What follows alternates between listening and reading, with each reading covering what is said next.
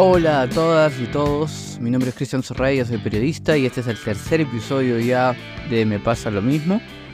Un podcast para hablar em, de la vida cotidiana en general, ¿no? que en estos tiempos involucra estilo de vida, finanzas personales, relaciones interpersonales, redes sociales, comunicación, producción, música, productividad, tecnología, libros, películas, podcasts y básicamente todo lo relacionado a, nuestro día a día. ¿no? Espero que hayan estado bien. Yo he estado, creo que en esta época todos estamos un poco ajetreados. Ya, empezó la época del, del agárrate 2024 que te voy con todo. Y ese tipo de frases que, no, este, tan buenas, ¿no? Como para hacer memes y eso. Igual hay que ir con esa mentalidad, creo, pero, pero eh, cansa. Son dos cosas en esta época, los villancicos, que ya están bajando en eh, estos últimos años, creo que desde la pandemia los villancicos y estas frasecillas de 2024, eh, la, la, la, la, este, este es mi año, papá, papá, papá. Eh, pero bueno, es parte de, es, un, es parte del ambiente navideño también y, es, una de esas cosas que, que tampoco comprendo como, como por ejemplo, cómo la gente puede tomar chocolate caliente en Navidad cuando aquí es verano, ¿no? Y, los ves ahí en, antes de la cena, incluso sudando con su taza de chocolate caliente, chorreando en sudor. Pero bueno, e, es, es, bonito, es bonito, es parte de... Y, lo vivimos así. Espero que estén bien. Yo, yo he estado, sí, bastante, bastante ajetreado. La, semana pasada lo, re, lo super abandoné y me súper disculpo por eso. Hice un, un reel por ahí para, para disculparme. Ha sido una semana intensa pero 2024 ahí te voy.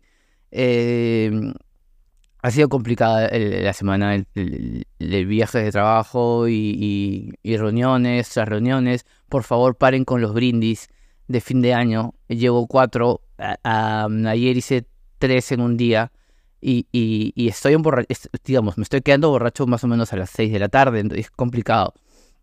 Es complicado porque después de las seis tengo clases y, y, uno llega mal, ¿no? Ahora, ahora falta que en la clase también hagan su brindis de fin de fin de año y todos vamos, mi, hígado no va más con esto. Yo estoy tratando de dejar la Coca-Cola y, ahora estoy, estoy bastante enganchado al alcohol. Sí, la semana fue, fue complicada, sobre todo porque estoy tratando de dejar la Coca-Cola, como les digo, ¿no? Em, pero está complicado, aunque lo he logrado, eh, mi gente cercana, mis, personas, mis personas cercanas creen que es una broma, pero es cierto, estoy, la he reemplazado por Fanta y, de a poquito la voy quitando. Yo tomaba más o menos cuatro o tres Coca-Colas al día, luego la bajé a una, ahora ya no tomo Coca-Cola, esta es mi primera semana sin Coca-Cola, pero la he reemplazado por Fanta, es una especie de metadona o algo así. No sé si me van a censurar este episodio por las cosas que estoy diciendo, sobre todo esto que estoy diciendo, pero en realidad sí eh, le, me, reemplaza la Fanta poco a poco, porque claro, no vamos a quitar de golpe la Coca-Cola y luego un efecto rebote y termino tomándome toda la Coca-Cola. Pero eh, la ha reemplazado por Fanta. La gente se burla porque me dice, igual, es gaseosa, va, Yo creo que sí es un buen método que yo he inventado y que me da tranquilidad, casi un placebo. Eh, estoy tomando una, una Fanta y media, un día sí, un día no y el resto lo reemplazo por agua. He descubierto que el agua se puede tomar. Yo no tomaba absolutamente, bueno, casi nada de agua. Eh, he reemplazado eso, em, eh, estas bebidas, por, por, el agua y me está yendo bien. No, definitivamente el agua no es rica porque no sabe a nada. A las personas que dicen que el agua, que rica es el agua, es, seguro es refrescante, pero no es rica porque no sabe nada. Y, ese es uno de mis problemas principales con el agua. Pero tomen mucha agua, eso es importante. Sí, tomen mucha agua. Yo estoy aprendiendo a tomar agua y me está saliendo relativamente bien. Seguro la próxima semana ya solo tomaré una Fanta y lo completaré con agua y luego pura agua. Y de tanto en tanto una bebidita por ahí. Y eh, sí, es importante, vuelvo, que paren con las, los brindis de fin de año porque ya no doy más. Eh, esa, la semana que pasó fueron fue uno, lo otro. Ayer hice tres y, ya no. Y me di cuenta que, que algo andaba mal. Pero dentro de mi, intento de alejarme de la Coca-Cola, pues hay, lo más frustrante y más complicado fue el día 2 o el día 3 de, no tomar Coca-Cola, cero Coca-Cola este, eh, en, en, tres días enteros. Y de pronto, buscando una charla TED para sacar algún contenido, me encuentro a, a, a Miley hablando, en eh, una charla TED, eh, una charla TEDx, creo, en San Nicolás. Y de pronto el tipo hablaba, y lo primero que decía, era como mm, era lo primero que me enamoró del capitalismo, empezaba así. Y mientras eso, atrás había como un logo de Coca-Cola, que luego eso se iba, se convertía como en, la palabra capitalismo escrito con la tipografía de Coca-Cola. Entonces yo, yo sentí que eso no existía, que yo me estaba volviendo loco. Yo no voy a hablar de política en este podcast, eh, no voy a hablar de, de, mi ley, eh, si es bueno, si es malo, eh, o si le conviene o no le conviene a un país. No voy a hablar sobre él como político, como persona, pero no puede torturarme así. no puede no puede ser tan malo ese hombre. No me pongas una Coca-Cola enfrente cuando vas a hablar de cualquier otra cosa. Por lo demás, he estado bien. Me estoy escuchando un podcast chévere. ah, también en mi ley. Creo que por eso me aparecen muchas cosas en mi ley este podcast eh, que ya se hizo hace un tiempo sobre, sobre, mm, sobre el candidato Milei e, es creo que de, este proyecto que tienen Anfibia y el país en, asociación. Em, hablando de Anfibia, creo que tienen, eh, quería contarles que tienen un curso de podcast muy chévere que arranca ya. Yo lo tenía abordado por acá, pero por ahí les paso el dato. Denle una mirada denle una mirada porque está, está muy paja. No lo encuentro. Pero bueno, en general me ha ido bien con la Coca-Cola. Eh, he estado revisando y, a esto sí me, me, me, me, deja un poco más, más tranquilo. He estado revisando mis, mis, sistemas de, captura de información. Ustedes saben que yo uso tres. Uso Asana para tareas, eh, Notes, básicamente como una libreta, el, Notes de Apple y Notion, y, Notion lo uso como un...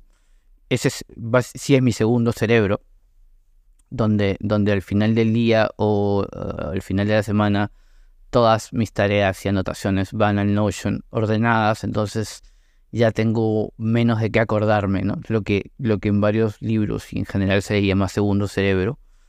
Eh, así que he estado organizando esto. En diciembre me pongo así medio tiki tiki también para, para empezar a organizar y, votar lo que, lo que está haciendo espacio, tanto en, en, mi cuarto, en mi estudio, o en mi computadora, en mi carro, qué sé yo.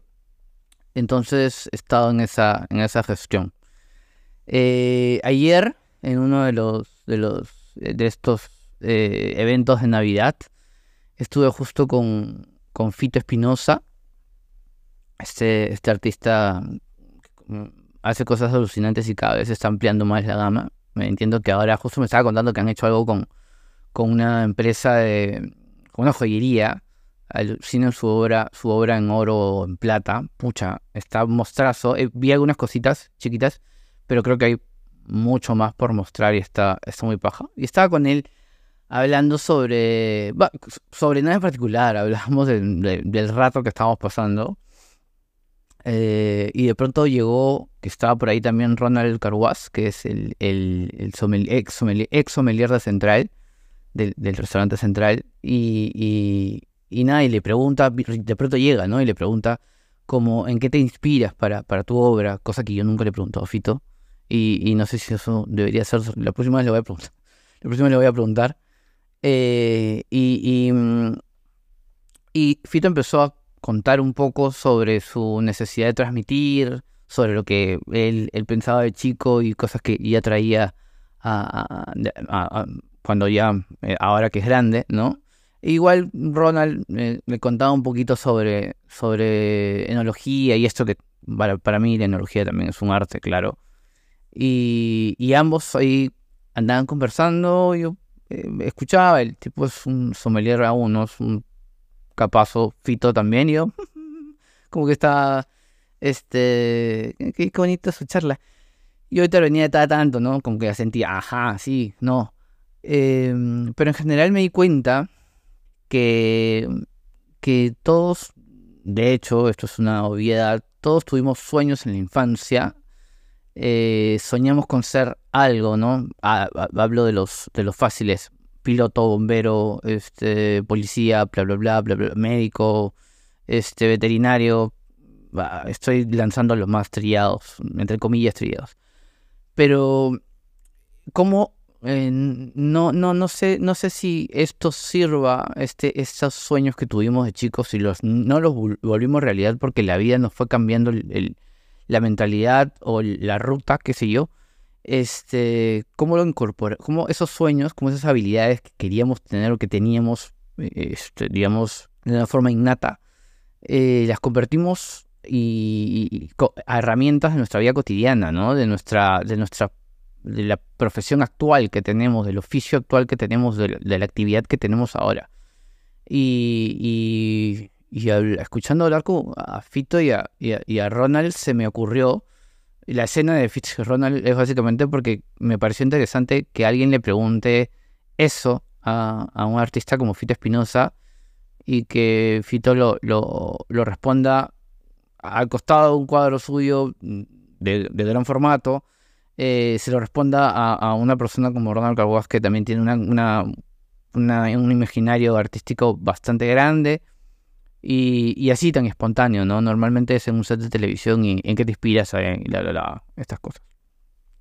Y, y, me gustó la respuesta de Fito que iba más desde su infancia o desde lo que se le iba ocurriendo. Entonces iba arrastrando casi toda su vida y las decantaba en obras, ¿no? Eh, en, lo que es ahora su, su, obra en general.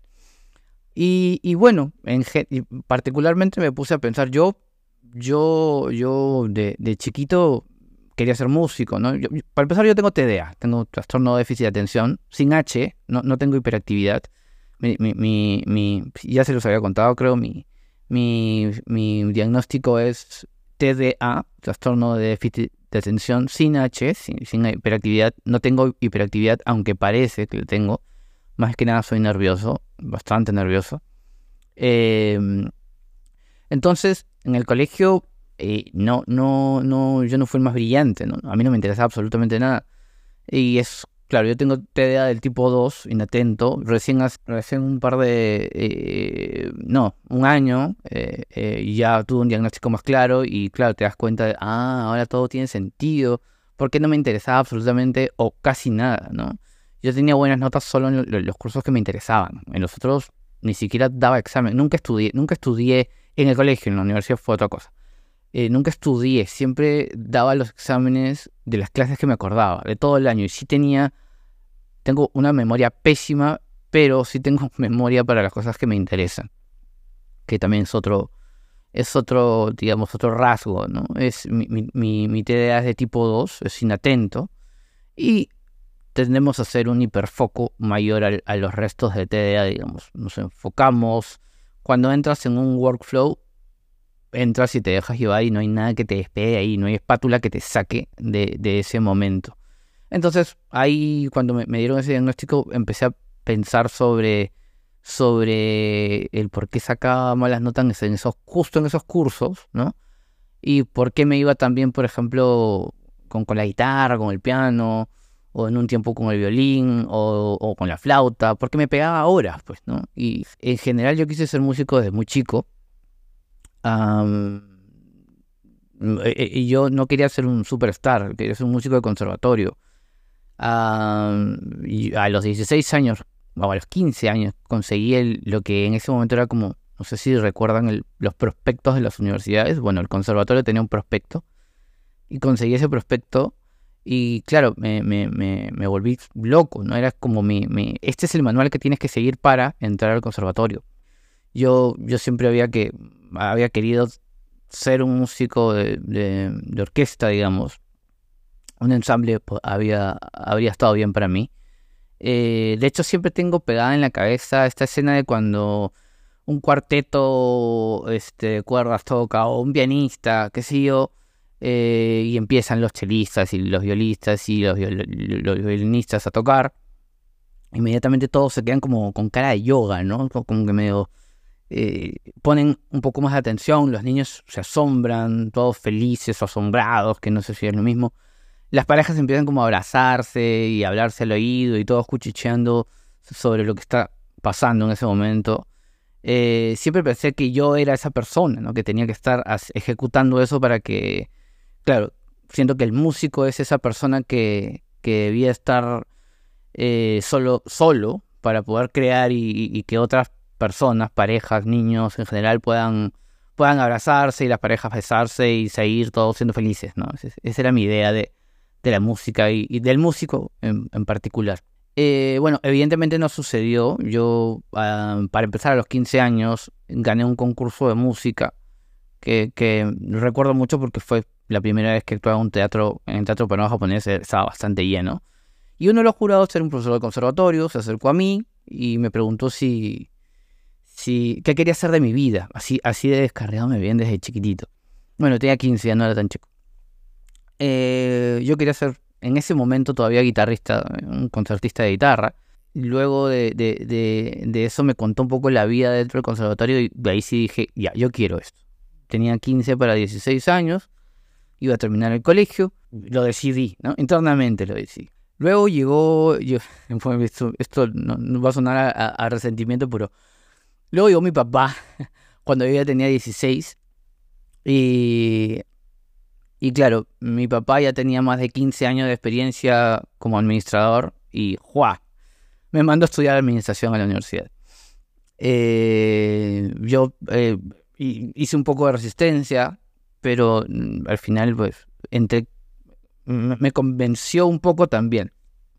Em, ojo que vivimos en la época de, qué vas a hacer tú estudiando música o de qué vas a vivir o mm, ese tipo de cosas, ¿no? Que ese tipo de cosas que ahora sí se pueden responder, ¿no? De qué vas a vivir de la música y, creo que voy a vivir bien. Creo que ahora, ahora ya se pueden responder ese tipo de preguntas. Hoy creo que pasa lo mismo incluso con otras carreras, ¿no? Eh, que, pero es que esas carreras que antes eran medio gaseosas y que ahora ya están, son más sólidas, más, más contundentes y más potentes. Antes se veían como menos, menos favorables, vamos a, decirlo, decirlo así. Estoy, lleno de eufemismos hoy. Em, ahora hay gente que, que, pues este también cumple su sueño derechito, ¿no? Hay, hay gente que, digamos, hay dos tipos de personas, las que quisieron hacer algo y al final la vida, y hay otras, les cambió el chip y todo, y hay otras que, ambos felices creo yo, ¿ah? Pero y hay otras que, pues, eh, no, yo quiero ser esto y boom, derechos. Ah, de hecho, mi mejor amigo, yo quiero ser médico, desde chiquitito quería ser médico, acá, ahí está con su bisturí en la mano, en este momento debe estar. Eh, eh, con el bisturí en la mano. Hubo otros, quiero ser piloto de carreras y ahí están. Eh, yo soy bombero, tienen, yo quería ser bombero y pues tengo 12, 13 años ya de bombero, aunque estoy, estoy viendo cada vez menos a, mi compañero de bomberos, pido disculpas por eso, voy a, voy a estar, asistir un poquito más, pero hay otros que también conozco, por, en mi compañía de bomberos hay 180 bomberos, no, no, no, no van todos, pero digamos, todos tuvieron el sueño de quiero ser bombero y ahí están. Entonces sí creo que hay dos, hay dos clases de, de, personas, ¿no? Y, y, en, la, en, el primer caso, em, como les decía, eh, yo estudié administración y luego de eso me recontra aburrí. Eh, creo que estudié seis meses administración Em, dejé de estudiar administración porque creo que mi papá fue a averiguar cómo iba. estaba chiquitito, tenía 16 o 17. Eh, cómo iba y me dijeron, señor, su hijo no viene hace cuatro meses. Y, ahí es donde terminé de, estudiar administración. Pero aprendí varias cosas em, de gestión. Tú puedes decir, ustedes pueden decir, cómo aprendes en tan poco tiempo, aprendí. ya tenía muchas nociones de ver a mi papá trabajando tanto tiempo en, una empresa, eh, digamos, en la industria fotográfica en general. Eh, em, y, con nociones no solo de administración, sino también de marketing. Entonces tenía toda esta idea en la cabeza de, cómo gestionar. Y, y, bueno, luego de ese tiempo eh, ya salgo de estudiar administración y entro a estudiar periodismo. Entro a la universidad estudiar periodismo ya finalmente. Eh, como medio de regañadientes, pero me gusta escribir, ¿no? Entonces entré a estudiar periodismo. Eh, me fue bien, me fue bien. Y ahí es donde entro a estudiar a una revista, luego a un diario, luego a otro diario. Y, así me, me, fue llevando la vida mientras hacía eh, trabajos paralelos también. Y, fue como que, como que la cosa fue avanzando de cara a, a em, mi vida como periodista y como redactor en, en, un, en un inicio. Pero eh, y aquí entran dos cosas que eran importantes. Siempre tuve esa inquietud mientras yo estudiaba, por ejemplo, cuando, mientras yo trabajaba en, mi primer trabajo como periodista ya, eh, eh, de sacarme el clavo del conservatorio. Entonces, eh, ingresé al conservatorio finalmente, ¿no? Me, hice, hice, unas pruebas, ingresé, estuve ahí unos meses Luego tuve que salir porque ya no podía más con todo lo que eran las clases. Había tres tipos de clases y luego era ir a... Felizmente quedaba... Eh, mi trabajo ya en ese, en ese entonces quedaban en el centro de Lima y a la vuelta estaba el Conservatorio Nacional, entonces salía corriendo a un lado y me iba para allá, para, el conservatorio y hacía clases. Pero sí, sí era complejo eh, eh, que, claro, en el trabajo me iban dando más, más, más responsabilidades. Y ahí es donde entran las responsabilidades para los que creo que la facultad de periodismo no me entrenó.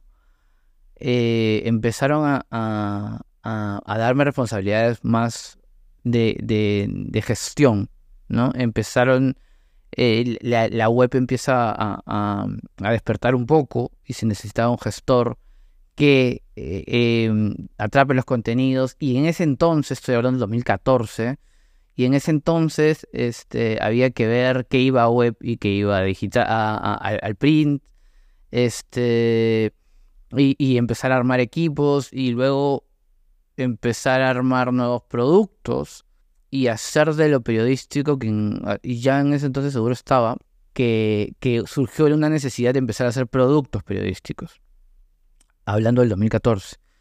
Y, creo que la, la, esto de, ver a mi papá de chico, em, darme tanto con la parte administrativa, eh, de administración en general como carrera, darme tanto la parte de marketing y, y, gestión. O sea, yo a los, me, me, estoy saltando varias partes, pero yo creo que a los en el 2009 me fui a Argentina a estudiar cine. Me estaba yendo con 300 dólares y nada más, o sea, a una carrera incierta, a un país incierto. Eh, y mi papá hizo todo un plan de gestión, agarró una hoja y empezó como que a dividir. Ok, ta, ta, ta, lo tengo por ahí. Incluso hay una parte que dice, este, ya no recuerdo bien, pero mi déficit era de 900 dólares para poder vivir por lo menos mes y medio hasta que ya la cosa levantara.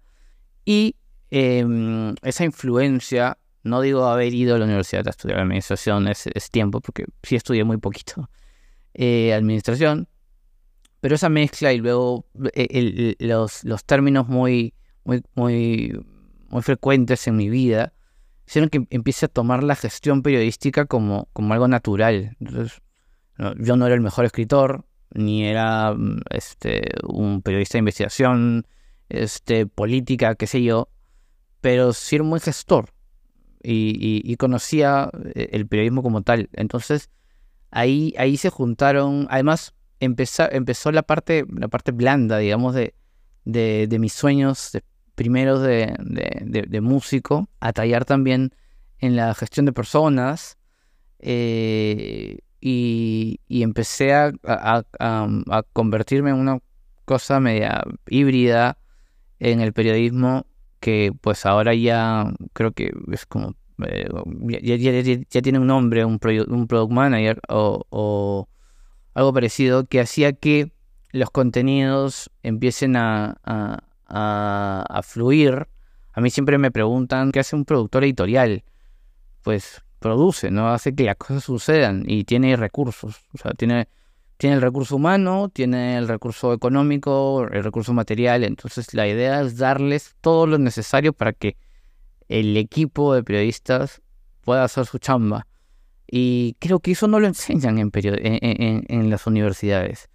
Entonces, ese, esa locura de, de, transitar por, por, por administración y música mm, y mis sueños con mi carrera en general sirvió, sirvió bastante. Me, asombra mucho cómo todo se conecta al final, ¿no? Y, y bueno, no sé, no sé si les pasa, pero pero y siempre llegamos a un punto en el que, nos hace, el resultado nos hace feliz, eh, nos hace felices. No, no, no, no, siempre y no todos los días, claramente, pero hay un momento en el que dices, si no hubiera hecho esto, eh, si, si, yo no hacía esto en esta época, no hubiera podido resolver esto otro.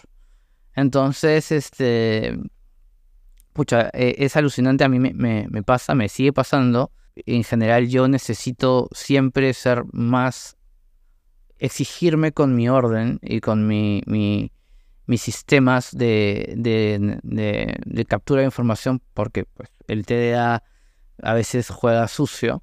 Eh, la disciplina de la música como tal que llevé toda mi vida y que fue un sueño que iba persiguiendo y que me hizo entrenarme, Em, no sé si les pasa con algo en particular. A, mí me pasa con la música y luego con la administración que hace que, que yo pueda agarrar todo eso, eso volátil, eso eh, eh, que, sube y baja, que aparece y desaparece a veces, que es la música, y poder tomarla cuando la necesite, esas habilidades, esas herramientas, tomarlas cuando la necesite y lanzarlas a, aplicarlas en mi, en, mi, en mi día a día, ¿no? Así que un poco quería hablarles de eso porque creo que creo que es importante, importante saber que este, nuestros sueños nos sirven en, en, en, la actualidad. Nuestros sueños de niñez nos sirven de la actualidad. Si querían ser bomberos de chicos, métanse un cursito de primeros auxilios. O sea, es básico. Eso sí, fue, aunque no quieran, aunque no hayan querido ser bomberos. Este, todos tenemos que saber ser bien un RCP, eh, saber controlar un ataque de epilepsia, una maniobra de Heimlich, este, un desmayo, controlar una hemorragia menor, em, cositas chiquitas, ¿no? Que, creo que, que, es importante. Igual creo que siempre, ahora más que nunca, necesitamos mucho eh, técnicas de administración. Estamos llevando técnicas de administración, sobre todo eh, eh, ahora que para los periodistas, por lo menos, la parte digital está muy, muy presente. todo lo que tiene que ver con data y con medición de data, indicadores y KPIs, está, está ahí. Y eso, es, y eso es básicamente en los 90, eso, eso es lo que estudiaba un administrador, medición de resultados.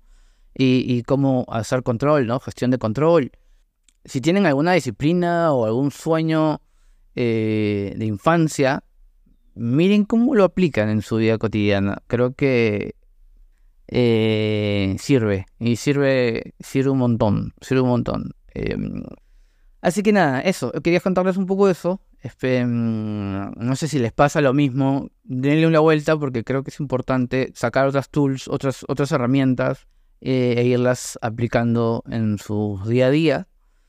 Y nada, espero que estén bien. No dejen de leernos, porfa, en, eh, en Segundo Cerebro de un periodista, que es el newsletter que está dentro de los newsletters de Segundo Cerebro que, que, hace Daniel Bonifaz, eh, fundado, uno de los fundadores de, Cambista. Y, además un, el, host eh, junto a, Diego Poblete de, de, de Emprendedores, un podcast bastante chévere. Y nada, hablando de eso, no se olviden también de seguirnos en Spotify y activar esta campanita para de notificaciones para que les avise cada vez que sacamos un episodio nuevo. Confieso que no sé hacer cómo, no sé cómo hacer es hacer que la campanita suene en Spotify, pero me, me, avisen si, si lo hacen, por favor háganlo para que sepan que, que estamos lanzando material nuevo. Lo mismo en Apple Podcast, estamos en Spotify y en Apple Podcast. Nos ayuda un montón también eh, que empiecen a seguirnos en redes sociales. Solo tenemos Instagram ahora, así que denle una mirada, me pasa lo mismo. Lo revisan, compartan, por favor. No estamos haciendo ningún tipo de, de, gestión, em, de difusión todavía hasta que esto se construya un poco más. Si se dan cuenta, todavía está ahí cojeando. Eh, pero espero que les haya gustado. Cuídense mucho. Chao.